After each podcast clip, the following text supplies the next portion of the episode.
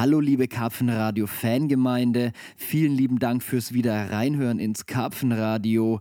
Die Anmoderation kommt gleich, keine Sorge, gleich geht's in gewohnter Manier weiter. Ich habe allerdings eine Kleinigkeit mit euch zu klären. Den Podcast, den ihr jetzt gleich hört, den habe ich zusammen mit Felix auf dem Trippin Trip aufgenommen und das war seinerzeit schon im April. Nun habe ich es im Sommer, als die entsprechende Folge Nummer 5 ausgestrahlt wurde, leider nicht geschafft, diesen Podcast fertig zu machen, weil ich zu sehr mit dem Schnitt der Folge beschäftigt war. Und auf die eine Folge folgt ja schon wieder die nächste Folge, deswegen heißt es ja auch Folge. Jedenfalls habe ich jetzt gerade etwas mehr Headspace und bearbeite gerade einige Karpfenradios und einfach besser angeln Audio-Coachings. Und dachte mir, ach komm, dann machst du jetzt als nächsten aber doch gleich mal den mit Felix wenn er denn zu gebrauchen ist, denn ich habe auch noch nicht reingehört, wenn ich ehrlich bin.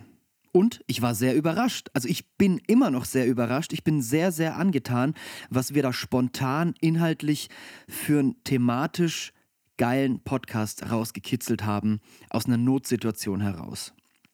Werdet ihr gleich hören im Podcast. Es hat gewittert und wir haben einfach spontan einen Podcast gemacht, weil wir nichts anderes machen konnten. Und wir waren voll so im Machermodus, immer weitermachen und wollten die Zeit eben auch gut nutzen. Allerdings liegt auch genau da der Hund begraben. Der Anfang des Podcasts ist soundtechnisch nicht das Gelbe vom Ei. Und dafür möchte ich mich entschuldigen. Also allgemein ist die Soundqualität nicht ganz so, wie ihr sie von meinen Podcasts gewohnt seid, denn es ist nur übers Kameramikrofon aufgenommen. Und außerdem hat es am Anfang super heftig auf den Bulli geregnet und das hört sich schon sehr blechern und laut an. Das gebe ich zu. Allerdings finde ich den Podcast insgesamt inhaltlich so stark, dass ich ihn einfach gerne trotzdem bringen möchte. Ich hoffe also, es stört euch nicht allzu sehr und ich kann euch über den Anfang hinweg trösten. Der heftige Regen findet nur im ersten Viertel des Podcasts statt. Der ganze Podcast aber ist super interessant und wie ich finde, sehr, sehr cool geworden. Ich wünsche euch viel Spaß beim Zuhören. Vielen Dank für euer Verständnis. Herzlich willkommen zum Carpzilla Karpfenradio, dem Podcast von carpzilla.de. Heute mit einem ganz besonderen Gast. Keiner wird's erraten. Jeder hat ihn schon vermisst. Felix Pinedo. Hi. Hi, Marc. Und Felix, vielleicht magst du mal kurz den Part übernehmen, wo wir denn jetzt sind und was wir hier machen. Also, wir sind gerade seit, ja, ich glaube, fünf Tagen unterwegs und wir sitzen im Auto schon wieder oder immer noch, wie man es sehen will. Wir waren schon an vielen Gewässern, wir waren am Kanal, wir drehen die neuen Trip-In-Folgen für Carpzilla Plus und sind jetzt wieder an dem See kurz vor Spanien. Wir sind heute Morgen dem Regen geflüchtet, vom Regen geflüchtet und sind jetzt wieder, wieder kurz vor einem Gewitter und sitzen wieder im Auto und nutzen die Zeit für einen Podcast. Ja, wer weiß, das war jetzt eine super spontane Idee. Schauen wir mal, was rauskommt. Schauen wir mal, wie lange das Gewitter überhaupt geht. Ähm, wir wollten uns diesen See mal angucken, weil ich schon viel darüber gehört habe, aber noch nie hier war. Und schon allein als wir über die Kuppe zum See hingefahren sind, war das unfassbar. Blaues Wasser. Gell? Die Farbe und die Stimmung hier am See, es war. Ich meine, wir kommen wirklich aus dem Vollpiss. Es hatte 10 Grad. Sollte heute Nacht 4 bekommen. Und wir dachten, oh nee, komm, lass lieber ein bisschen Süden fahren, wir müssen eh Kilometer machen. Und dann haben wir einen Abstecher zu dem See hier gemacht, weil die Autobahn, die wir lang gefahren sind, wirklich die nächste Autobahn zu diesem See ist und zwei Kilometer nur da vorbeigeht. Und jetzt haben wir irgendwie Bock hier zu bleiben, ne? Am liebsten würden wir jetzt hier echt so ein, zwei Nächtchen hier machen, weil es sieht einfach so, so geil aus und haben dann direkt auch beim ersten Blick auf den See kurz ausgestiegen, mal gecheckt. Hast du direkt Fische gesehen? Genau, in der ersten flachen Bucht, wo wir waren, angekommen sind, haben wir gleich von der Staumauer Fische gesehen. Ja. Nicht viele, aber dafür eigentlich gar nicht so kleine Fische. Ja. Und normalerweise, das haben wir jetzt auch bei Trippin schon gemacht, hättest du jetzt die mit Dosenmais angefischt, oder? Genau. Erklär doch mal kurz, wie du das machst. Mm, relativ simpel kurze Route. In meinem Fall so eine 6 Fuß Scope Route. dünne geflochtene Schnur und dann einfach an die geflochtene 0,35er Fluorcarbon dran gebunden und den Einzelhaken. Und an den Einzelhaken vier bis fünf Maiskörner, sodass der Haken gerade bedeckt ist, draufgesteckt und rausgeworfen das Ganze. Und so fischst du dann aktiv die Fische an, die du siehst und lässt einfach direkt vorm Fisch, wie beim Spinnfischen zum Beispiel, den Köder absinken und in der Absinkphase nimmt er ihn dann meistens. Ja. Also das heißt, du hast eine ganz kurze Route, ähnlich wie beim Spinnfischen. Sechs Fuß das, ne? Diese Sawn-Offs. Nee, Dwarf. Ja. Achso, aber das gleiche, ne? Ja, okay. Ja. Sawn-Off ist, glaube ich, vierteilig. Nee, die sind auch diese kurzen. Ah, okay. Gibt es auch vierteilig mittlerweile, aber hast schon recht. Und dann hast du eine, eine dünne, geflochtene, eine schwimmende. Ja, Und vorne ein Fluorocarbon machst du, wie viel, wie, wie dick nimmst du das? ähm, 0,35 mm Ja. und ungefähr einen Meter lang. So. Ja. So. Und das hat einen netten Effekt, dass es natürlich sinkt, Genau, den und Lichtbrechungsfaktor von Wasser hat. Halt, genau, und halt unsichtbar ist. sozusagen. Und dadurch sinkt das Maiskorn eigentlich komplett natürlich ab. Mehr oder weniger, ja. Und wenn du dem Fisch das direkt von Latz knallst, dann schnappt er zu. Im Idealfall. Genau. Das ist halt absolute Adrenalinbrüllerei. Ja. Man halt sieht, was passiert, man weiß, welchen Fisch man anangelt und es hat ja schon gut geklappt auf der Tour. Wir haben schon einen guten Fisch so fangen können. Einen richtig guten Fisch. Ja. Wir haben jetzt zwar nicht gesehen, wie er ihn eingesaugt hat. Da muss ich ein bisschen auf die Schnur achten, weil es ein bisschen tiefer war, aber ja, es wird hier ganz schön laut. Also um nochmal kurz darauf einzugehen, wir sitzen im Bulli und jetzt kommt das Gewitter gerade an. Und warum sind wir mit dem Bulli überhaupt unterwegs? Um das mal an dieser Stelle zu sagen. Ich habe mich ja in den Süden verdrückt. Ich werde in Zukunft den Winter nicht mehr in Deutschland verbringen. Das ist ein lang gehegter Traum von mir. Und jetzt diesen Winter habe ich ihn zusammen mit meiner Frau wahrgemacht. Wir sind in den Süden Europas gefahren mit dem Wohnmobil haben gesagt, wenn wir uns irgendwo super duper wohlfühlen und ein passendes Objekt finden, dann möchten wir uns ein Eigenheim kaufen. Das haben wir in Deutschland noch nicht gemacht und hatten es auch nicht vor, weil ich das immer so ein bisschen als ich meine es nicht böse, es ist super geil in Deutschland. Ich fühle mich mega gesegnet, in Deutschland aufgewachsen zu sein, weil man doch sehr, sehr viele positive Aspekte erfährt, wie Bildung, Gesundheitssystem, Versicherungen, ähm, all das und auch die Weltanschauung und auch der Fleiß und auch die Tugenden, die man in Deutschland mitbekommt, die möchte ich nicht missen. Aber dauerhaft in Deutschland leben möchte ich auch nicht. Das Wetter kotzt mich an und äh, teilweise auch die Mentalität, wenn ich ehrlich bin. Und da fühlt man sich dann doch im, im Süden Europas, wenn man so ein Typ ist wie ich, wohler. Da sind auch mal fünf, fünf gerade und selbst wenn man in Deutschland teilweise eher flapsig äh, angesehen wird oder als Querdenker, ist man in vielen Teilen Europas dann immer noch der, der Macher. und so haben wir dann einen Ort gefunden, dem wir uns wohlfühlen und haben tatsächlich auch ein Objekt gefunden, das uns gefallen hat und das auch super günstig war, das wir uns leisten konnten. Und bumm, haben wir zugeschlagen und dann ging auf einmal alles ganz schnell. Das heißt, wenn, wenn man sich auf was einstellt, wenn Gelegenheit auf ähm, Bereitschaft trifft, dann nennt man das Ganze Glück. Und das hatten wir in dem Fall. Und jetzt habe ich mir gedacht, wäre der Bus eigentlich ganz gut da unten aufgehoben. Oh, gewittert böse. Böse, böse. Ich muss mal kurz meine Funkbox reinholen.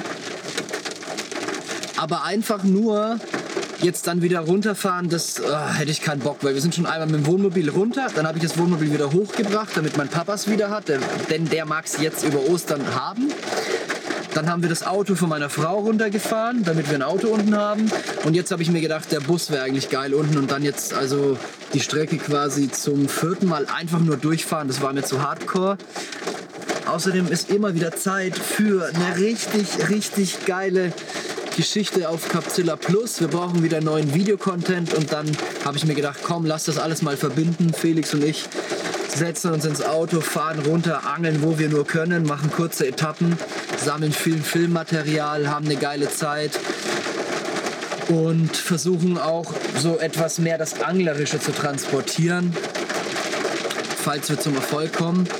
Und alles das passiert jetzt in diesen Trip-In-Folgen. So, und dann gibt es noch ein Tüpfelchen auf dem i. Ich werde pro Kilometer, den wir runterfahren, 1 Euro für wohltätige Zwecke spenden. Denn ich wollte den Bus ja schon mal, wie in einem Podcast angekündigt, verlosen.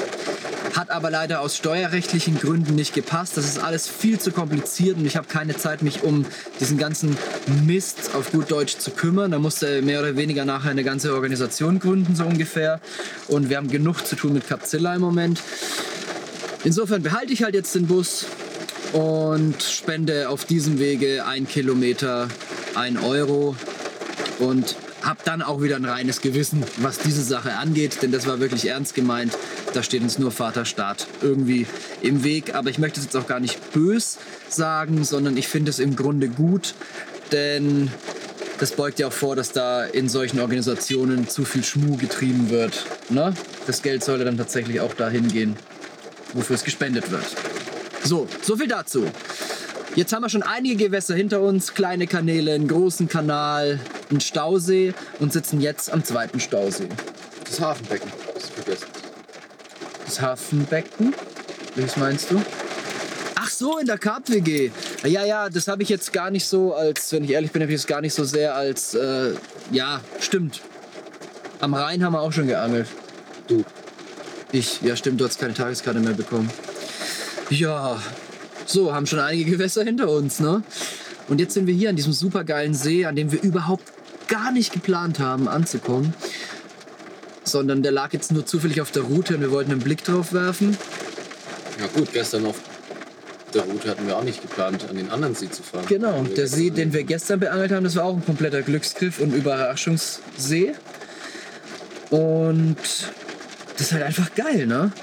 Das ist halt einfach geil, wenn man sich so treiben lässt und so vom einen Gewässer zum anderen fährt. Felix, du hast ja Trips in der Art auch schon vorher gemacht, oder? Ja. Wir waren aber sehr stressig immer. Ja, und was lag das?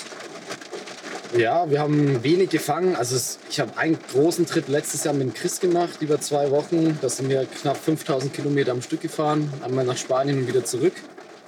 Haben 17 Gewässer beangelt In welcher Zeit? In zwei Wochen. 17 Gewässer in zwei Wochen. Viel tagsüber auch, viel gechanged, viel gewechselt. Und haben auf der ganzen Tour, rate mal, wie viel Karpfen gefangen? Kein. Drei. Drei. Drei.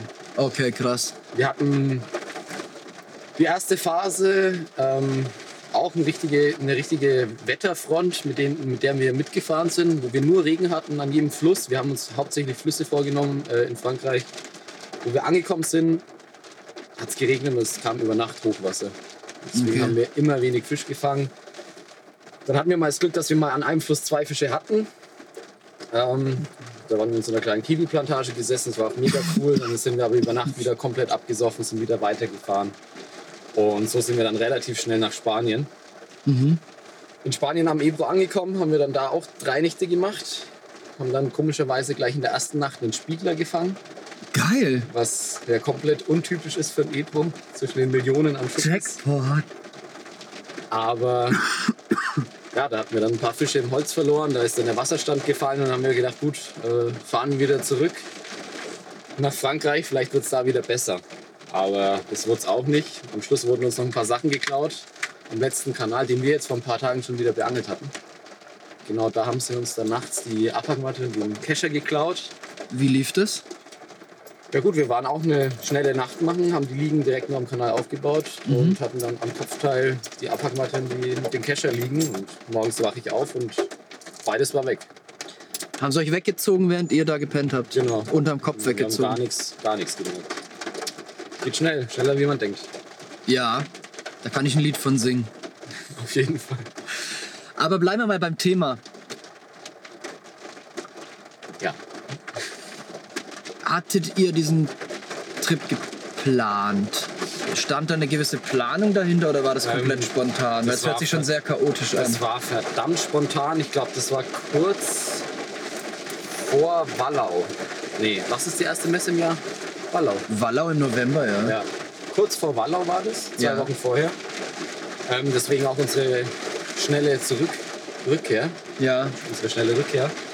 Ähm, ja, und wir sind deswegen nach Spanien gefahren, weil ich eben noch ein paar Sachen aufnehmen musste, weil letztes Jahr habe ich mit Oliver Schier zusammen eine DVD gedreht. Ach so. Übers Spinnfischen. Wir Aha. mussten da nochmal einen O-Ton aufnehmen. Und um das alles perfekt zu machen, sind wir halt mit dem Auto runtergefahren und haben mir gedacht, gut, nutzen wir die Zeit und angeln auf dem Weg dorthin. Mhm. Ich habe auch noch ein paar Sachen nach Spanien gebracht, das hat alles gepasst. Und ja, und dann habe ich den Chris mitgenommen, weil der hat eh Zeit, der ist Student. Der Ja. hat Eh nichts zu tun. und jetzt sind wir da runtergeballert und geplant hatten wir nur ein, zwei Gewässer auf der Route, aber es sind dann irgendwie an jedem zweiten See, zweiten Kanal auch stehen geblieben, so wie wir es jetzt auch gemacht haben, nur dass es bei uns natürlich viel entspannter jetzt ist und einfach viel besser funktioniert, weil wir uns auch eben die Zeit nehmen Ja. und nicht so hektisch vorgehen, wie wir das da zu dem Zeitpunkt gemacht haben. Da würde ich gerne ein bisschen tiefer reingehen. Was, was ist jetzt de facto der, der große Unterschied? Weil ich fühle mich überhaupt nicht gestresst. Ich auch nicht. Was ist, was ist der große Unterschied zwischen dieser Tour und der letzten? Ja, bei der letzten Tour hatten wir eine gewisse, also eine sehr kurze Zeitspanne und eine relativ weite Distanz, die wir überwinden muss, mussten, um halt nach Spanien zu kommen, um eben diesen O-Ton aufzunehmen. Heißt, wir waren halt schon von Grund auf gestresst, wo wir losgefahren sind. Das Ja, aber, aber jetzt mal ganz objektiv betrachtet, werden wir auch nicht länger an Ebro bzw. Mequinenza, was auch bei uns fest auf der Route liegt, brauchen, als ihr Zeit hattet, oder? Oder musstet ihr in zwei Wochen auch wieder zurück sein? Wir mussten auch wieder zurück sein. Ach so, also habt ihr euch Wir zu viel vorgenommen für zu kurze Zeit? Genau, viel zu viel. Mhm. Deutlich zu viel. Wir sind ja, also in den zwei Wochen sind wir 5000 Kilometer oder um die 5000 Kilometer gefahren. Mhm.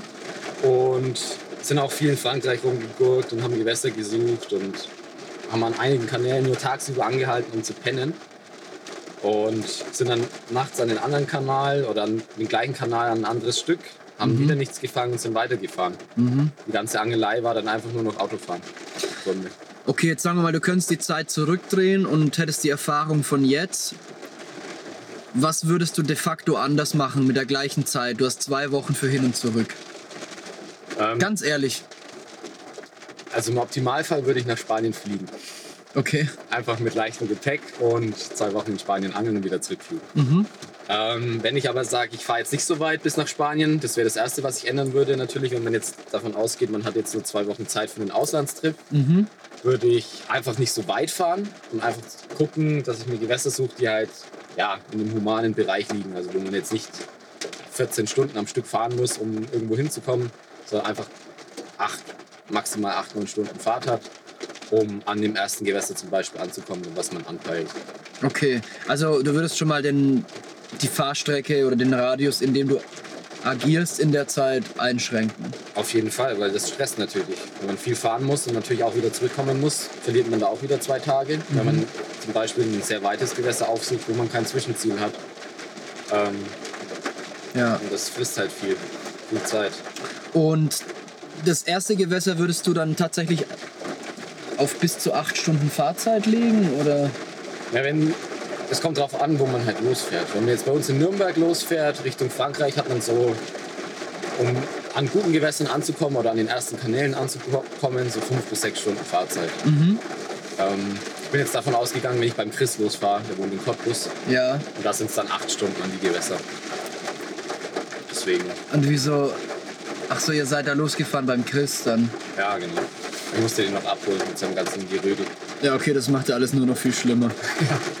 Durchaus. Also ich würde da mal ganz kurz einhaken und ganz kurz meine persönliche Meinung sagen, weil ich jetzt so, solche Trips jetzt hier auch zum zweiten oder dritten Mal mache in der Form.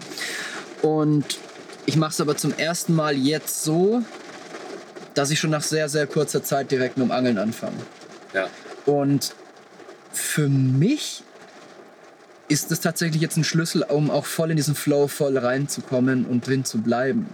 Also das letzte Mal sind wir auch so nach knapp 600 Kilometern das erste Mal angeln gegangen.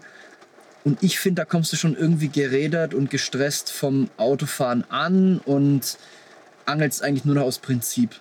Aber wenn du jetzt nach zwei, drei Stunden schon am Gewässer ankommst, dann bist du richtig motiviert und heiß und willst einfach Vollgas angeln. Vielleicht hat das auch was mit dem Alter zu tun oder ist Typsache oder, oder mit, Nee. mit wie heiß man als Angler ist. Aber wenn man einfach noch viel Energie übrig hat und viel Power und voll Bock auf Angeln, dann angelt man halt auch anders, finde ich. Also das wäre jetzt ganz persönlich so mein Tipp an der Stelle. Auf jeden Fall. Nee, da hast du ja auch recht. Jeder kennt es, wenn man weit fährt und dann die erste Nacht. Hauptsache, die Routen liegen irgendwie. Man wirft noch aus, legt vielleicht noch eine Route mit dem Boot, aber effektiv ist es definitiv nicht. Am nächsten Tag wird lang geschlafen, wird nicht aufs Wasser geguckt, man sieht nichts. Genau. Und hat eigentlich schon die ersten zwei Angeltage verloren oder nicht sinnvoll verbracht. Genau, also du fängst den ganzen Trip mit einem falschen Vibe an. Und aus Genau. dem kommst du dann im schlimmsten Fall auch schwer wieder raus, weil du nimmst dir zwischendurch nicht mehr die Zeit, um zu sagen, hey, wir sind jetzt einfach voll am Sack, lass einfach mal nur pennen oder verweilen oder so. Ähm, und deswegen würde ich, selbst wenn ich jetzt weit fahren muss in Deutschland, würde ich an der Stelle sagen, würde ich mir sogar ein Gewässer in Deutschland suchen. Ja, wenn es möglich ist, auf jeden Fall. Oder Ja. zumindest eine Pause machen. Oder irgendwo mal nach Fischen gucken. So wie wir es jetzt auch gestern gemacht hatten. Einfach mal bei der Pipi-Pause, da war ein See daneben, wir haben uns mal umgeguckt. Gleich einen großen Fisch gesehen. Wahnsinn, voll geil. Das war mega der Zufall. Ein richtig guter Fisch. Und es hat irgendwie funktioniert. Kurz Vielleicht- danach haben wir die Polizei getroffen. Genau, vielleicht die Anekdote dazu. Wir haben diesen Baggersee gesehen, der direkt an, einer, an so einer kleinen Raststätte war, an der Landstraße. Haben da gepinkelt, haben uns mal den See angeguckt natürlich und direkt einen Fisch gesehen. Und dann wollten wir da angeln. Und dann hat die Polizei sich aufgestellt, um Radarkontrolle zu machen. Und dann habe ich die Polizei angesprochen, ob man an dem See angeln darf. Und dann meinte er, nee, das wäre privat und vielleicht ist es in ein paar Jahren möglich. Ähm, und man dürfte da eigentlich auch gar nicht laufen und bla bla.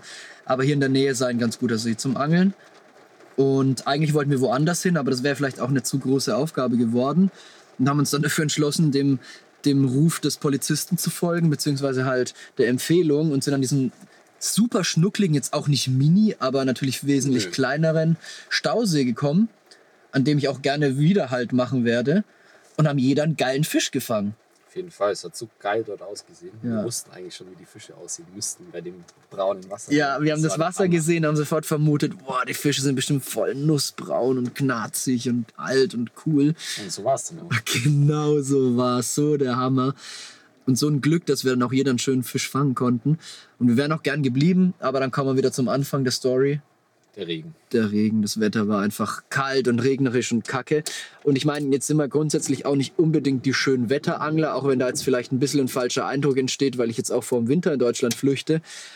Aber ich glaube auch, dass dieses Wetter, das da eingeschlagen hat, super mega unproduktiv war. Ja, man hat es ja sofort gemerkt. Ja. Die ersten Morgenstunden kamen die Bisse, da war noch die Sonne zu sehen und wo der Regen dann eingebrochen ist, war komplett Schicht im Schacht. Und es wurde halt auch sofort turbokalt. Der Ja, See ja war im Schnitt so zwei Meter tief nur. Genau, und man muss ja noch erzählen, dass wir auch die ganze Nacht ohne Zelt gepennt haben und es die ganze Nacht ja schon immer wieder geregnet hatte. Ja. Aber es wurde halt turbokalt und wir haben den Wetterbericht gecheckt und es sollte noch viel kälter werden. Und das ist, glaube ich, jetzt im Frühjahr nicht unbedingt das, was wir auch zum Angeln brauchen. Du warst dann das letzte Mal im Herbst unterwegs, ne? Also ich war dieses Jahr auch schon wieder in Spanien. Nee, ich meinte jetzt so. ähm, mit dieser, ich würde gerne bei dieser, bei dieser Angeltour mit dem Chris bleiben, die du Ja. gemacht hast. Ja. Ähm, da warst du im Herbst unterwegs. ja, es war schon sch- kalt. Würdest du, kalt. würdest du jetzt grundsätzlich, jetzt sind wir natürlich im, im Frühjahr, wir sind jetzt Ende April unterwegs, heute ist der 25. Wir sind jetzt seit dem 20. April ungefähr unterwegs. Was, wie würdest du das einordnen, so jetzt im Gegensatz? Ja, die Zeit jetzt ist natürlich geiler, weil das Wetter natürlich besser ist. Man kann viel mehr außen machen, man kann eine schnelle Nacht ohne Zelt machen. Mhm. Ist natürlich viel, viel entspannter wie im Herbst, wenn es halt durchgehend regnet oder immer schlechtes Wetter ist, viel Wind. Die Gewässer auch trüber werden, vor allem die Kanäle und kleinen Flüsse, was da ein richtig großes Problem war, ähm, durch die ständigen Hochwasser. Ähm, ja, tendenziell würde ich so einen Trip, wo man also viel so kleine Gewässer anangelt, so Kanäle und sowas, eh lieber sogar im Sommer machen. Also wirklich, Mhm. ja, Ende Mai, Anfang Juni, sowas. An dem Kanal warst du schon mal mit dem Chris zum Stalken auch, ne? Da meinst du, es war auch Mai rum, ne? Mit einem anderen Kumpel war ich dort. Ah, mit, mit dem Mit anderen. Maxi. Mit Maxi. Waren wir dort. Äh, Ja. Im Sommer davor, glaube ich. Ein Jahr davor. Da haben wir, also an dem großen Kanal, wo wir jetzt geangelt haben, wo du deinen Wels gefangen hattest, hattest du auch einen Wels? Einen kleinen. An dem großen Kanal hatte ich einen kleinen Genau, Wälzer. da wo ich ja. dann auch einen hatte. Da waren wir auch angeln. Da hatten wir auch nur Welse. Mhm. Und an dem oberen Mini-Kanal, wo wir waren, ähm, war ich mit Maxi vor einem Jahr dann stalken. Mhm. Das war im Sommer und da hat man natürlich viel mehr gesehen. Das Kraut stand an der Oberfläche. Mhm. Es war sehr windgeschützt durch das Kraut. Es haben sich nicht so viele Wellen gebildet. Und man konnte halt verdammt gut stalken. Aber war das dann so richtig Sommer, Sommer? Oder Frühsommer? Ich dachte, du hattest gesagt, es war im Mai oder so. Ende Mai war es. Ende Mai. Ende Mai war es, ja. Also war, das Kraut war auf jeden Fall höher gestanden wie jetzt. Mhm. Wo, wo wir jetzt dort waren. Also kann man eigentlich schon von spätem Frühjahr sprechen. Ja. Nee, ich, ja, ja, würde ich jetzt, ich möchte es bloß insofern prä Ja. präzisieren, dass man halt den Leuten jetzt hier wirklich wertvolle Tipps mit auf den Weg gibt. Weil ähm, ich möchte jetzt, und das ist jetzt die Sache, ein bisschen konkreter werden mit diesem Thema Stalking auch, was, was mich sowas von gehakt hat jetzt gerade. Ich finde es so geil, weil mir dieses träge, statische Karpfenangeln in den letzten Jahren so ein bisschen auf den Sack ging, weil man so viel Zeug rumschleppen muss und dann ewig vorbereiten und sich dann entscheiden, wo setzt man sich hin und ein Galama und dieses Stalken, das holt mich total ab, weil das schon so ähnlich wie Spinnfischen ist. Ne? Also du bist sehr viel unterwegs, du wirfst die Fische direkt an, du musst auch sie richtig anwerfen, du musst gucken, dass der Köder natürlich sinkt und es hat so ein bisschen was von Spinnfischen oder Fliegenfischen, aber wahrscheinlich sogar eher von Fliegenfischen, weil es halt auf Sicht geht. Ja. Und das hat mich mega angetörnt. Du machst es jetzt schon eine Weile auch, ne? Auf jeden Fall. Ja. Und wie schätzt du das im, diese Art des Angelns im Verlauf der Jahreszeiten ein? Das würde mich jetzt gerade im Hinblick darauf, dass wir jetzt sagen, Frühjahr, spätes Frühjahr, Frühsommer, Sommer, Herbst mal interessieren, was du da für Erfahrungen gemacht hast. Ja, es spaltet sich ja auch ein bisschen auf. Stalken ist ja nicht nur ähm, Fische gezielt anwerfen, also eigentlich schon, man angelt Fische an, die man sieht, Mhm. aber es geht ja auch darum, ob man die jetzt an der Oberfläche anangelt, ähm, was natürlich meist im Sommer, wenn sie schon an der Oberfläche, Oberfläche stehen und sich sonnen, viel besser funktioniert, wie jetzt zum Beispiel im Frühjahr, wo Mhm. das Wasser noch sehr kalt ist. Mhm. Was jetzt bei uns ja eigentlich auch noch der Fall ist, weil das Wasser ist jetzt auch noch nicht mega warm, so wie Mhm. im Sommer. Aber die Fische fressen schon und sind aktiv. Und in Gewässern, wo man das klare Wasser hat, kann man sie schon anangeln auf Sicht. Nur halt auf andere Art und Weise, ne? Genau. Da Also ist es halt verdammt schwierig jetzt. Wir haben es ja gesehen, wir haben es auch probiert mit Brot an der Oberfläche. Da ist kein einziger Fisch gestiegen. Mhm. Aber diese Taktik mit dem Dosenmais an freier Leine, das funktioniert genauso vielleicht auch mit Tigernüssen an freier Leine. Mhm. Ähm, funktioniert halt jetzt verdammt gut. Mhm. Ja. Passt jetzt gut ins Beuteschema. Also meinst du, man kann im Endeffekt den ganzen, das ganze Jahr durchstalken gehen? Es kommt nur auf die Art der Präsentation an, wie man nachher die Fische anangelt? Auf jeden Fall. Ich denke, es kommt halt immer natürlich auch aufs Gewässer drauf an. Ähm, es funktioniert im Fluss, wenn man klares Wasser hat und Bereiche hat, auch im Winter. Ähm, Hallo ihr Lieben, David hier aus der Capzilla-Redaktion. Ich möchte die Unterbrechung nutzen, um euch wieder einige Neuheiten und besonders coole Beiträge ans Herz zu legen. Denn auf unserer Homepage erwarten euch täglich bis zu drei News über Themen, welche die Karpfenanglerwelt wirklich bewegen. Wer seine Boilies vor dem Angeln gerne nachhärtet oder am liebsten mit unkonservierten Baits fischt, der sollte sich das neue Airdry Bag aus dem Hause Corda genauer ansehen. Das Trockennetz im stylischen Camo-Design ist in zwei Ausführungen erhältlich und fasst wahlweise bis zu drei bzw. sogar bis zu sechs Kilogramm Boilies. Damit seid ihr auf jeden Fall für die nächste Auslandssession oder Futterkampagne gerüstet. Es war groß angekündigt und wir haben uns Zeit damit gelassen. Doch das Warten hat nun endlich ein Ende, denn unser erstes Capsula Carp Club Magazine ist da und eines kann ich euch verraten: Es ist ein echter Augenschmaus geworden. Im Heft erwarten euch über 100 werbefreie Seiten voller Passion, Motivation und Inspiration. Kurzum, unser Jahresheft ist eine geballte Ladung Carpines in Magazinform geworden. Für alle Capsula Plus Jahresabonnenten ist das Teil übrigens komplett kostenlos. Alle anderen können es natürlich auch in unserem Onlineshop beziehen. Schlagt zu, denn die Auflage ist streng limitiert. Leute, ihr könnt euch gar nicht vorstellen, wie viele Anfragen wir wegen unserem Trucker Cap bekommen haben. Einige Male konntet ihr Marc bereits mit einem stylischen Prototypen auf dem Kopf vor der Kamera sehen und habt uns anschließend mit Fragen überhäuft. Jetzt können alle Interessierten aufatmen, denn das Trucker Cap erwartet euch bereits ab kommender Woche im Capzilla Shop. Wenn ihr immer up to date bleiben wollt, was in der Karpfenszene vor sich geht, dann kann ich euch nur empfehlen, regelmäßig auf unserer Homepage vorbeizuschauen. Und bevor ich es vergesse, alle erwähnten Beiträge und Artikel sind wie immer unten in den Show Notes verlinkt. So, jetzt lasse ich aber wieder Marc und Felix zu Wort kommen und wünsche euch beste Unterhaltung mit dem Karpfenradio. haben die angehalten? Ja, die hat kurz angehalten, weil die darf nur 29 Minuten am Stück recorden, weil So. sonst ähm, ist es eine Videokamera und ist dann anders versteuert als ein Fotoapparat. Echt? Ja. Das nicht alles gibt's. Ist Ja, das bei der Alpha auch so? Ja, müsste so sein, ja. Das ist ja eine S. Ja. Ist ja. Vielleicht ist sie anders versteuert, ich weiß nicht. Aber so viel zum deutschen Steuergesetz. Äh, nur auch nochmal so ein Hint dazu, zu der Verlosung. Es ist nicht alles immer ganz so einfach, wie man sich das vorstellt. Das habe ich auch noch nie gehört, dass die Kamera nur deswegen Doch. 21 Minuten filmen kann. Doch, es ist tatsächlich so. Oh Mann. Schwachsinn. Ja, wo waren wir stehen geblieben? Beim Stalken, bei klarem Wasser im Winter. Mhm. Das kann auch im Fluss funktionieren. Wenn man die Fische findet, kann man sie aktiv anangeln auf Sicht. Mhm. Auch im Winter, wenn es richtig kalt ist. Vor allem im Winter ist es gut, weil der Fluss immer sehr klar ist. Mhm. Wenig Regenfälle, der Schnee bleibt liegen. Und der Fluss ist verdammt klar mit niedrigem Wasserstand. Und die Fische sammeln sich in ganz bestimmten Bereichen. Muss natürlich auch dem Flu- Fluss entsprechen. Das geht natürlich nicht im Rhein, nicht unbedingt. Gibt es vielleicht auch ein, zwei Stellen. Mhm. Aber ich spreche jetzt von einem relativ kleinen Fluss. Direkt vor meinem Haus zum Beispiel, der Ja. nicht breiter ist wie 15 Meter, 20 Meter. Mhm. Super interessant. Also, um es zusammenzufassen, du sagst, Stalking geht das ganze Jahr. Ja, Okay. Und wie würdest du Stalken jetzt eingrenzen zu gegenüber zu Fische suchen und dort beangeln, wo sie sind? das auf Sicht angeln. Das ist ja der Unterschied bei dem Mhm. Ganzen. Man sieht ja dann doch, wenn der Fisch den Köder einsaugt, Mhm. im Optimalfall. Also ja, meistens ja schon, weil man ja den Anhieb auch direkt setzt. Es ist keine Selbsttagmontage im Spiel. Mhm. Und das Einzige, wo man da noch ein bisschen abweichen muss, ist mit Cruiser-Controllern, also mit Spirulino-Ersatz. Keine Ahnung, wie die Schwimmkörpern, die man weiter werfen kann mit Brot. Mhm. Aber da schlägt man eigentlich auch auf Sicht an. Mhm. Das ist dann noch, aber es hat auch einen leichten Selbsttageffekt, wenn man dann mit kurzen Vorfächern fischt. Dann können sich die Fische da auch manchmal selbst haken, wenn man da nicht richtig aufpasst. Mit diesen Controllern fischst du aber nicht nur mit Schwimmboot, sondern die nutzt du auch teilweise so, um den Mais genauso zu präsentieren, oder? Genau, vor allem den erzählt. Dosenmais eben. Also Ja. man könnte natürlich da auch einen Schwimmer nehmen, aber den kann man lang nicht so weit werfen ähm, wie einen Cruiser Controller oder eben so ein Spirulino. Mhm. Und da kann man eben auch, vor allem jetzt im Frühjahr mache ich das gerne in flachen Gewässern, ähm, wo man wirklich dann auf Sicht, auf hohe Distanz halt Fische anangeln kann.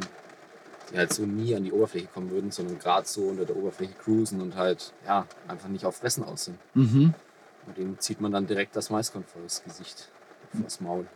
Mega geil. Cool. Super, super wertvolle Tipps an der Stelle, Felix. Hört sich sehr, sehr geil an. Ähm, glaubst du, dass eine kleine Revolution bevorsteht, was das Ganze angeht? Weil, ich meine, jemand, der voll für dieses Angeln steht und den ich auch schon in Aktion erleben durfte vor knapp einem Jahr und ich war wirklich beeindruckt, ist ja Alan Blair, ne?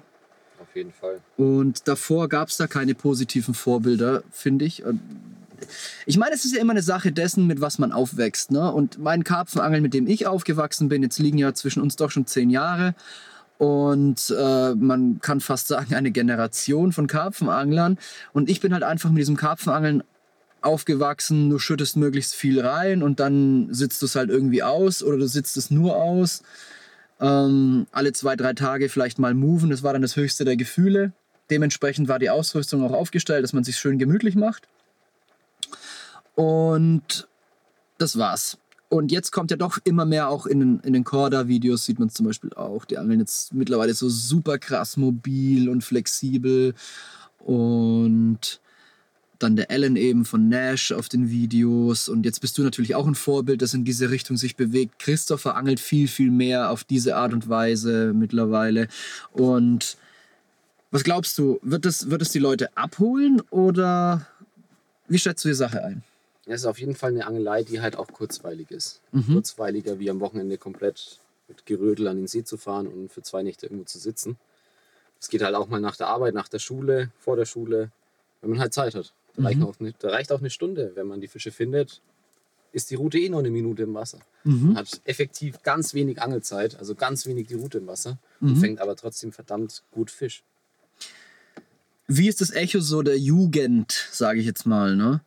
Also, du bist jetzt Anfang 20 und in, in dem Alter ist auch ungefähr dein Dunstkreis, dein Freundeskreis im Wesentlichen, würde ich jetzt einfach mal einschätzen.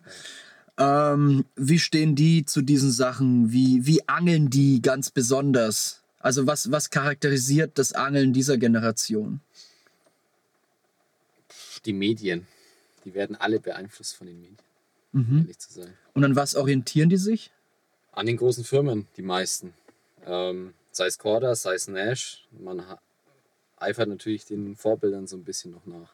So was man halt sieht. Ja. Also sei es Alan Blair, die ganze Angelei mit Nash zusammen, der Tilo zum Beispiel, der macht es ja auch so, dass er schon sehr viel von diesem Style annimmt auch ein bisschen. Und das mache ich ja auch. Von Corda zum Beispiel bin ich da schon ein bisschen mehr in die Richtung gezogen.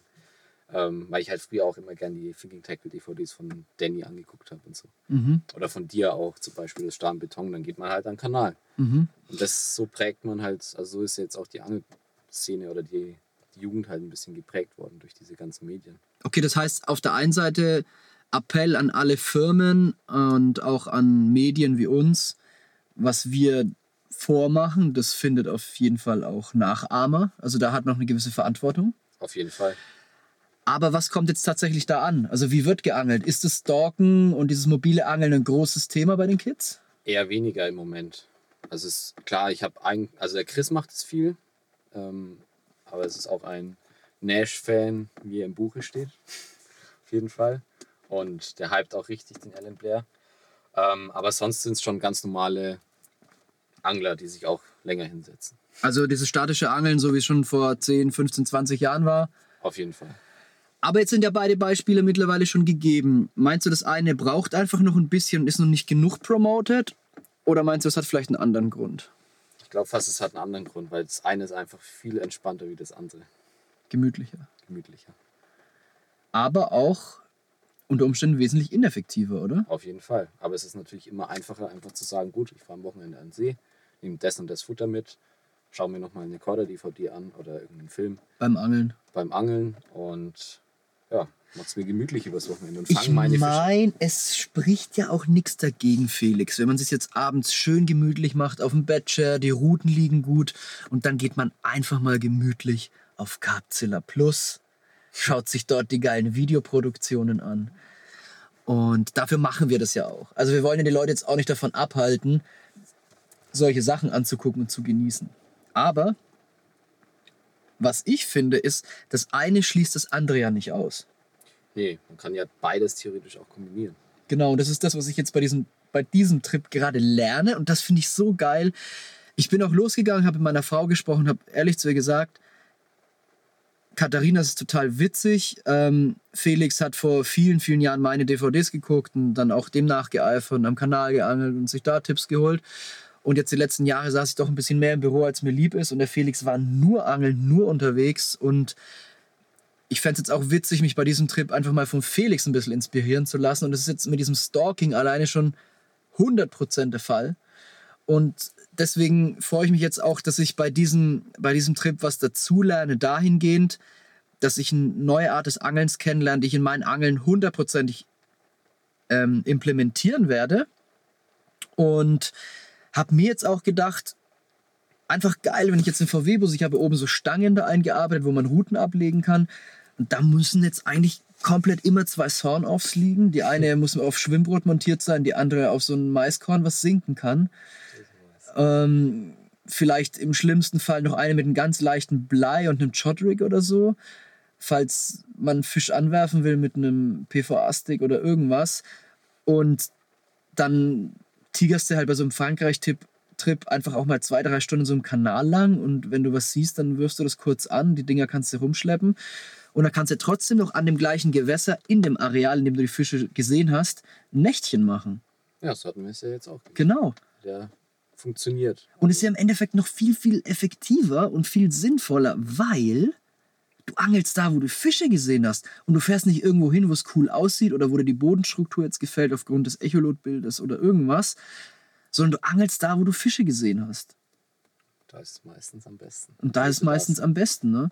Und das finde ich eigentlich eine sehr, sehr coole Sache. Und ich glaube, das kann man aber auch an jeglichem Baggersee oder sonstigen Gewässern betreiben, dass man tagsüber einfach ein bisschen rumschleicht mit einer kleinen Route oder mit dem Boot vorsichtig die Fische sucht und dann dort auf die angelt, beziehungsweise dann auch moved dahin. Ne? Genau. Also ich glaube, dass diese Art des Angelns, wie sie auch Chris Ackermann sehr, sehr stark betreibt, und der ist ja so wahnsinnig erfolgreich mit dem, was er macht, einfach auch dein statisches Angeln komplett auf den Kopf stellt und bereichert. Ja. Ja? Ja. hast du das wirklich für dich so feststellen können? Angelst du statisch mittlerweile anders als früher? Durch das Stalken? Mm, auf jeden Fall. Ähm, man agiert halt schneller. Man moved mehr. Mhm. Also Moven war ja immer, motiviert immer. Das habe ich aus deinem Film gelernt früher schon. Aus Moven bringt neue war's? Motivation. Ja. Moven bringt immer neue Motivation. Dieses, dieser Satz fällt, glaube ich, 15 Mal in diesem Film. das war immer so ein Running Gag unter uns früher. ja, für uns auch in der Produktion. ähm, aber es ist wirklich so, wenn man Fische mal steigen sieht, man, man achtet auch ganz anders aufs Wasser. Ich habe, also ich glaube, in den letzten drei Jahren hat sich das bei mir stark verändert, wo ich es auch gemerkt habe. Ich habe früher bin ich ans Wasser gekommen, habe geguckt, wo coole Rundströme im Fluss sind oder wo im See coole Stellen vom Ufer aus gegeben sind, irgendwelche Büsche, die überhängen. Und habe dann da geangelt, habe auch meine Fische gefangen. Aber ich habe nie darauf geachtet, wo jetzt Fische springen und habe die dann irgendwie verfolgt, bin denen hinterher und habe dann dort geangelt, wo sie sind. Das hat ja der Paschi, beschreibt es ja perfekt in seinem Buch. Und das funktioniert halt wirklich, wenn man das Wasser so ein bisschen lesen lernt und halt auch den Fischen so ein bisschen folgt, dann fängt man natürlich auch viel besser. Und das steht auch in Einklang natürlich mit dem Stalken, weil da geht es ja nur darum, die Fische zu finden. Mhm, genau. sehen. Also du guckst gar nicht mehr so nach Plätzen oder sogar nach Stellen, sondern einfach noch viel, viel mehr nach Fischen. Genau. Früher ist man ans Wasser gefahren und hat geguckt, wo es am bequemsten zum Sitzen ist. Oder wo man am meisten abangeln kann, den größten Bereich anangeln kann, was ja an sich nicht verkehrt ist. Aber manchmal ist es dann eben so, dass man in irgendeiner Bucht, wo man vielleicht nicht so entspannt sitzt und vielleicht nicht so viel Seebereich angeln kann, ähm, genau da die Fische sind. Mhm. Und das übersieht man dann eben, wenn man einfach direkt immer an die beste Stelle vom Sitzen her Ja, hinfährt und angelt. ja. Oder augenscheinlich an dem besten Platz, den man halt aus eigener Erfahrung zum Genau, Beispiel der als, vor fünf Wochen besser funktioniert hat wie Ja. alle anderen. ja. Das kann sich eben schnell ändern. Daryl Peck hat ja gesagt, er wirft keine Route aus, bevor er die Fische gefunden hat. Ja. Es ist eine harte Nummer auf jeden Fall, weil da muss man lang suchen. Aber es macht Sinn an sich. Das funktioniert vielleicht nicht im Fluss, weil im Fluss sieht man verdammt selten Fische steigen. Mhm. Wenn es ein bisschen drüber ist, sieht man sie auch nicht unter Wasser, also mit, mit der Polbrille oder so. Da wird es dann ein bisschen schwieriger. Aber im See, glaube ich, vor allem jetzt, vielleicht im Winter jetzt auch nicht unbedingt, aber so jetzt im Frühjahr, da findet man immer Fische. Irgendwann steigt immer einer. Ja, Man braucht halt nur die Zeit und halt die Konditionen und halt, ja, die Motivation auch, so lange zu warten und zu gucken, bis sich irgendwas zeigt. Ja, aber jetzt sind wir doch mal ganz, ganz ehrlich. Wir setzen uns an See, wie schon immer, wie früher auch, machen es uns gemütlich, machen uns einen Kaffee, einen Tee, eine heiße Schokolade, was zu essen, irgendwas. Gucken auf den See, weil es natürlich einfach ein geiles Gefühl gibt, auf den See zu gucken. Was passiert dann fast immer oder auf jeden Fall regelmäßig? Es steigt einer irgendwo. Ja, aber meistens nicht da, wo man angelt. Nee, Und was passiert dann? meistens nichts. genau. Und jetzt sind wir mal ganz ehrlich, was ist, wenn man sich diese Zeit einfach mal nimmt und wartet, ohne aufzubauen? Und nicht Ja. diese Eile hat, irgendwo sein, sein äh, Camp zu errichten oder seine Residenz, in vielen Fällen schon. Also ich glaube, dass es durchaus Sinn machen kann. Ne? Und so abwegig ist es nicht, einen Fisch zu finden. Das wollte ich damit sagen. Ja. ja. Man angelt ja eben dann schon im richtigen Bereich, wenn man ihn gesehen hat. Ja. Da kann man sich ja schon sicher sein. Und man sieht ja auch oft, jetzt zum Beispiel in der Masterclass, wir haben das jetzt auch schon vor kurzem gefilmt, ähm, mit der Drohne, wenn ein Fisch steigt, ist ja nicht nur einer da meistens. Mhm. Können es ja auch ganz viele sein. Ja, Und ja, wenn man dann in dem Bereich angelt, ist es natürlich tausendmal effektiver, wie jetzt wieder auf, dem, auf der faulen Haut zu sitzen und einfach vor den Füßen zu angeln, wie immer. Ja. Wahnsinnig spannend. Vielleicht magst du mal kurz die Anekdote erzählen zu dem, zu dem Fisch, den wir jetzt hier auf dem Trip-in-Trip schon. Sorry, ich muss hier mal kurz knistern. Auf dem Trip-in-Trip, ähm, den du gefangen hast an dem Kanal vor wenigen Tagen. Das war ja auch eine total witzige Geschichte. Nur um da vielleicht auch mal so die Kilometer und die Mühen in Relation zu der Stelle zu setzen und zu dem Fisch, den wir letztendlich gefangen haben. Meinst du den ersten oder den zweiten am Kanal? Hm, erzähl doch mal beide, weil ich finde, es sind zwei ganz schöne Beispiele, wie es laufen kann auf unterschiedliche Art und Weise. Genau, also wir waren erst an einem relativ kleinen, also die waren beide sehr klein, Mhm. aber an, an einem sehr, sehr kleinen Kanal, der, wie, wie breit wird er gewesen sein? 15 Meter, Mhm. wenn überhaupt. Ähm, und ja, wir haben Fische gesucht. Das Wasser ist klar, viel Kraut, Tiefe so um die zwei Meter im Schnitt. Sind wir erstmal mit unseren zwei Rütchen und einem Eimer locker sechs, sieben Kanalkilometer entlang gelaufen und haben erstmal gar nichts gesehen. Dann waren wir in einem kurzen Hafen, da durfte man nicht angeln, da waren bestimmt ein paar Fische unterwegs. Dann sind wir dann aber nochmal ein Stück weiter gelaufen und dann hatten wir einen Bereich, ja, wo wir vielleicht mal, ich glaube, drei tote Karpfen gesehen hatten. Dann gesagt, gut, jetzt drehen wir endlich mal um, weil wir müssen ja auch alles wieder zurücklaufen. Da bin ich aber nochmal ein Schleusenstück weiter hochgerannt. Um Wir waren kurz vor der Schleuse und wollten, wir haben gesagt, wir laufen bis zur Schleuse und drehen dann da oben, ne? Genau, und ich habe halt nochmal geguckt, ob es oben vielleicht anders aussieht, ob da mehr Kraut ist, ob das Kraut schon höher gewachsen ist, kann ja manchmal sein, wenn da irgendwie bessere Lichtverhältnisse sind oder so. Und ja, wie es der Zufall will, nach den ganzen Laufereien war dann oben eine Schule von Fischen. Das waren vielleicht drei Schuppis, kleinere Schuppis, die da gestanden waren und Riesengieben. Da Haben wir uns gleich eine Route gepackt und haben gleich mal einen rausgestalkt Mhm. auf Dosen Mais. Mhm. Also du hast einen rausgestalkt und ich habe die anderen verscheucht. Naja, Cool. So war es dann, ne? Also da sind wir ein Stück weitergegangen und völlig motiviert waren wir dann einen Tag später. Ja, dann dürfen wir den Rückweg nicht vergessen. Zur Abenddämmerung hin Oh, ja, haben ja. wir überall Fische gesehen. Stimmt, ja. Und dann an dem Stück am Die ersten, kam dann regelrecht raus. Wir dachten, wo sind die ganzen Genau. Fische? Und auf dem Rückweg haben wir lauter Fische gesehen. und da hatten wir noch einen richtig großen am Grund stehen sehen, Mhm. der wirklich groß war, den wir auch angeangelt haben, aber den hatten wir sofort verschreckt. Da haben wir ein bisschen blöd mit der Schnur hantiert.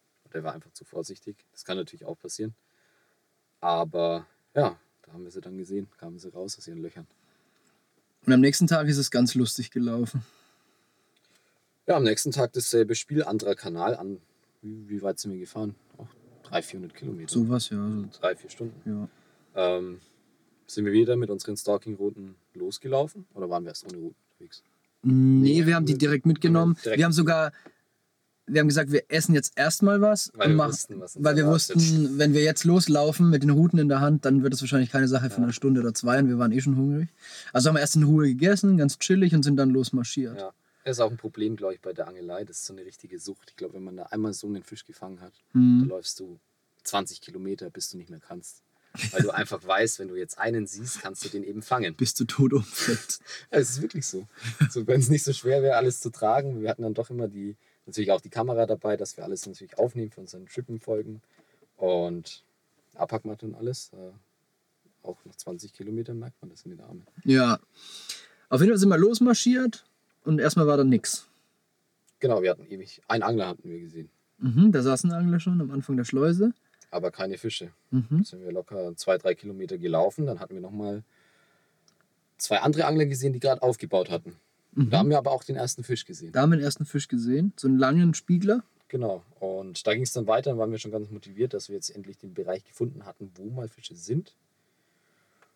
Und ja, vielleicht 50 bis 150 Meter weiter hatten wir dann nochmal zwei fressende Fische gesehen, die sich komplett ja, auffällig verhalten haben, weil sie eine riesen Staubwolke hinter sich hergezogen hatten durchs Fressen. Und du hast den dann länger beobachtet, den Fisch, ne? Und schon angeangelt, du ja auch. Wir hatten einen großen Spiegler, der um die 20 Kilo hatte, der komplett voll bepackt war, schon an den Flanken mit Schlamm, mit einem Rüssel bis zum Anschlag im Schlamm gesteckt war und halt gefressen hatte. Und da hast du eine super interessante Beobachtung gemacht, ne? Also du hast den ja angeangelt, aber der hat deinen Köder noch nicht mal wahrgenommen, ne? Genau, der hat ihn gar nicht sehen können, weil er einfach so tief im Schlamm gesteckt war, dass er komplett gar nichts gecheckt hat. Also der Dosenmais war dann, also der Haken mit dem Dosenmais war dann auf dem Schlamm gelegen und der Fisch ist einfach dran vorbei und hat einfach dran vorbei gefressen, ohne sich überhaupt zu bewegen. Also auch vielleicht eine interessante Geschichte zu dem Punkt, dass man immer versucht, möglichst oben angeln, ja. aufzuangeln. Ne? Ja. Und manchmal ist es falsch. Manchmal fressen sie wirklich direkt im Schlamm und tief im Schlamm. Den hätte man auch nie mit einem Pop-Up gehakt.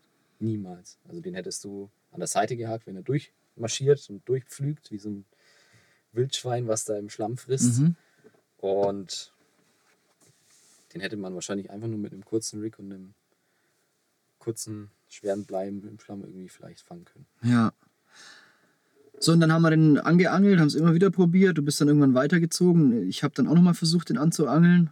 Und dann irgendwann hat man richtig gemerkt, dass der irgendwie so von der Schnur und so auch was mitbekommen hat. Und dann hatte er einfach keinen Bock mehr. Da hat sich was Genau. verändert. Der hat sich dann anders bewegt. Der war schneller, Schneller, genau. steifer, nicht verschreckt und weggeschwommen, hektisch, sondern halt einfach, du hast gemerkt, der ist Er jetzt in einem anderen Modus. Er weiß, was abgeht, weil er Genau. dann doch der Kanal wird ja doch ab und zu beangelt Mhm. und da wissen dann die Fische schon Bescheid, wenn eine Schnur im Spiel ist, dass sie dann vorsichtiger werden und sich einfach ganz anders verhalten. Und das merkst, das hast du ja gesehen, also, dass sich der definitiv anders verhält wie vorher. Mhm. Das ist beim Fliegenfischen ganz genauso. Da sind die Fische einfach zickig. Da siehst du eine fette Esche stehen, die hat dich aber schon gesehen, bevor du sie gesehen hast.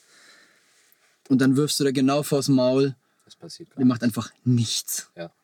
Und das machst du hundertmal und es passiert einfach nichts. Und dann kommt Und ab, ab und zu schwimmt sie vielleicht so ganz gelangweilt so einen halben Meter nach, äh, nach rechts oder so. Aber es ist auch bei großen Forellen, kenne ich das vom Spinnfischen eben auch. Da kommt dann eine Eintagsfliege vorbeigeschwommen, da steigt sie, nimmt die Eintagsfliege, taucht wieder ab. In einer Seelenruhe, ja. Und du wirst 50 Mal mit deinem Gummifisch dahin, mit den perfekten Eintagsfliegen-Imitaten und fängst sie nicht. Mhm. Aber das ist halt einfach, weil sie es sehen. Mhm. Das sind halt biestige Tiere, auf jeden Fall. Naja, jedenfalls sind wir dann weiter marschiert. Ich glaube, wir waren dann wieder ein paar Stunden unterwegs, oder? Auf jeden Fall. Wir haben auch wieder Fische gefunden, haben die angeangelt, aber es war schwierig, weil die Fische sehr viel gezogen sind und kein Fisch so wirklich auf Fressen aus war. Und die waren alle nur sehr in der Kanalmitte unterwegs und sind sehr viel geschwommen. Mhm. Das war jetzt von den Bedingungen nicht optimal, dass sie an der Oberfläche stehen und ruhig sind, wo man sie gut anwerfen kann, sondern die sind immer sehr schnell gezogen. Ja, und dann kam der Rückweg. Genau, am Rückweg waren wir ja schon so ein bisschen, also du hast, du hattest deine Route schon zusammengepackt. Ich mit meinen kurzen Routen hatte meinen Köder nur eingehangen. Und dann haben wir sie wieder genau an der gleichen Stelle die zwei großen Fische gesehen, die wir auch schon vorher gesehen hatten. Genau da, wo sie vorher waren und wieder am Fressen. Ja, und dann, Dann hat es genau einen Wurf, der war nicht ganz, der hat nicht ganz gesessen, ne? genau, und dann nochmal einen, nachdem ich den Eimer abgestellt hatte. Und dann ging es ganz schnell. Dann ging es schneller, wie man denkt. Das Maiskorn ist abgesunken in der Futterstaubwolke, die da entstanden ist durch den Fisch wieder verschwunden eigentlich. Also der Mais war auf dem Grund gelegen, nicht mehr sichtbar für uns, für den Karpfen auf jeden Fall. Und dann ging es nur noch darum, dass man halt auf die Schnur achtet und bei jedem Zupfer dann anhaut. So war es dann auch. Und hast du dann quasi auf die Stelle geguckt, wo die Schnur das Wasser berührt? Ähm, nicht unbedingt, ich gucke dann immer, die Schnur liegt ja auf dem Wasser. Mhm. Und wenn es jetzt zieht, also wenn irgendwas in die Schnur schwimmt oder irgendwas dran zieht, dann macht die so eine ganz bestimmte Bewegung. Das kann man nicht beschreiben, man kennt es. Mhm. Mhm. Streckt sich. Ja, streckt sich oder macht so eine ganz fisselige Welle. Mhm. Und auf die achtet man dann. Wenn Mhm. die kommt, dann haut man natürlich auch ein bisschen ins Dunkle an, weil man weiß nicht, ob der Fisch jetzt in die Schnur geschwommen Das ist. war so lustig, weil ich habe dich ja schon ein paar Mal so anhauen sehen und das war dann immer halt, ging ins Leere. Und diesmal haust du an und es ist, als ob der ob- Haken halt in der Mauer hängt, in Ja, der Wand. Einfach, Und im ersten- diese, diese komplette Anhaubewegung ging schon in die Krümmung. Also es Ja. war wirklich wurm, einfach Route krumm, so wie sie dann die ganze Zeit im Drill auch war. Und, genau. oh Gott, und wir sind voll ausgeflippt. Ja, Du warst so aufgeregt, weil du wusstest, oh Gott, der ist riesig, der ist voll riesig, oh Gott. Und die Route voll krumm und der Fisch schwimmt nur so langsam. Ich glaube auch, das kam, weil die Route recht weich ist. Da, Ja. da legen die sich gerne mal so rein und Ja. äh, schwimmen nur so vor sich hin und flüchten nicht so panisch. Und ja, es ging alles gut. Wir haben das Vieh gekeschert. Boah, eine Granate. Das ist der erste Moment, wo der Fisch hängt und man einfach nur, er hat sich ja gedreht und dann hat man so diese ganze von Schlamm bedeckte Flanke gesehen von diesem Fisch. Total. Geil. Es hat funktioniert. Ich glaube, der hat zwar nicht gecheckt, dass er gehakt ist, weil wir ihn wirklich sehr schnell gecachert haben, aber das ist eben auch der gute Effekt bei dem Ganzen, dass man eben auf kurze Distanz angelt und man ihn eben schnell hat. Aber es war nervenaufreibend. Ich habe gezittert. Also es ist echt ein übelster Adrenalinkick. Fett. Einfach eine richtig geile Art zu angeln. Und wir haben es dann einfach auch kombiniert wieder mit nachts da angeln, hat dann leider nicht geklappt. Aber ich glaube, die anderen Angler haben auch Glatze gezogen. Da waren noch zwei weitere Angler, drei weitere Angler am Kanal. Ja. Das heißt, das Stalking war da meilenweit im Ansitzangeln voraus in dem Moment. Und ich meine, es ist ein Fisch, auf den du halt in so einem Kanal auch mal Da kannst du ewig sitzen. ewig Du sitzen kannst auch kannst. ewig dran vorbeiangeln, Mhm. Weil du einfach immer viel schneller die kleineren fängst, die unvorsichtiger sind. Aber da hat es eben gepasst. Also richtig geil. Definitiv der größte Fisch, den wir gesehen hatten an dem Tag. Richtig geil. Den haben wir gefangen. Cool. Das heißt, da gibt es schon ordentlich was zu gucken bei Trippin auf Capzilla Plus. Ist schon, schon richtig nice bis jetzt geworden. Einige Gewässer beangelt, ein paar Fische auch schon gefangen, auch Fetten mit dabei. Sogar einen Zander auf Sicht haben wir gefangen. Es ist schon einiges passiert und äh, Ich bin gespannt, wo das alles noch hingeht, denn wir haben ja noch einiges vor uns. Wir sind ja erst so im ersten Viertel der Reise noch.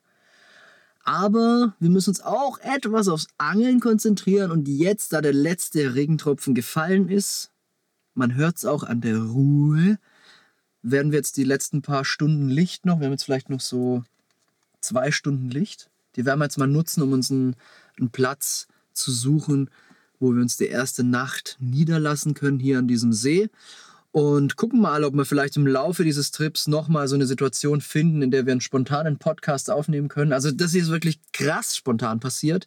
Ich habe einfach das Richtmikrofon von der Kamera umgedreht, weil ich mit der Kamera nämlich das Gewitter filmen wollte und hat zu Felix gesagt, so, jetzt machen wir mal einen Podcast. Der Felix, Hä, wie, was, wo? Aber war jetzt gar nicht so schlimm, oder? Nö, war okay. Kann man machen. Alles klar. Gut, dann schauen wir mal, ob wir vielleicht im Laufe dieses Trips nochmal dazu kommen. Wir machen weiter. Wir hoffen, ihr schaut euch Trippin auf Capzilla Plus an oder freut euch dann spätestens auf den nächsten Podcast, wenn es wieder heißt, herzlich willkommen beim Capzilla Karpfenradio, dem Podcast von capzilla.de.